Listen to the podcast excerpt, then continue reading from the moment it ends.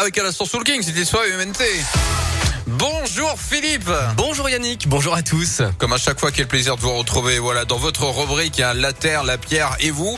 Aujourd'hui Philippe, vous allez nous parler d'automobile. Et eh oui, avec cette nouvelle étape vers la fin des voitures thermiques, alors que les prix à la pompe, hein, on l'a vu, ont encore battu des records cette semaine. Eh alors ouais. ça s'est euh, passé mercredi au Parlement européen à Strasbourg. Les eurodéputés ont voté la fin des moteurs thermiques en 2035. C'est dans le cadre du plan climat de l'Union européenne qui vise la neutralité carbone en 2050.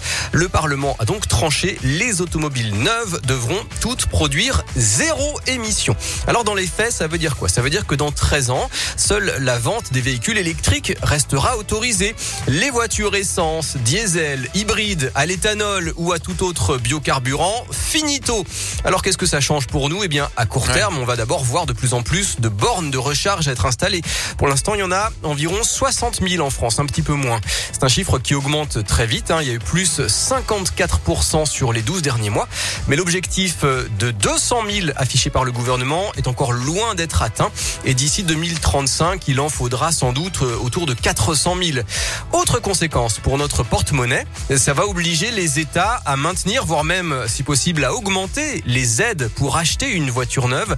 Aujourd'hui, on peut cumuler jusqu'à 12 000 euros de bonus.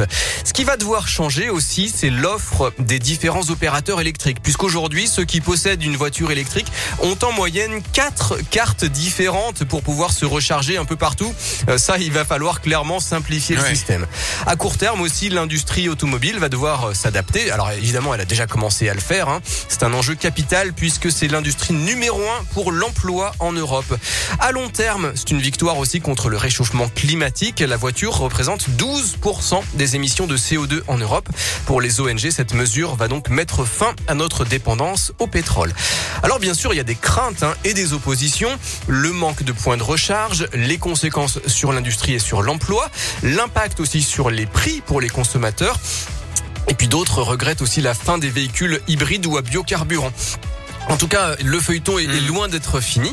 Euh, des gouvernements vont vouloir négocier des exceptions. Il y en a d'ailleurs déjà une, hein, Yannick, euh, qui concerne Oui, votre collection de Porsche et de Ferrari. Les véhicules euh, de luxe ont une dérogation. Bon, eh ben voilà, comme ça c'est dit. Merci êtes tranquille. beaucoup.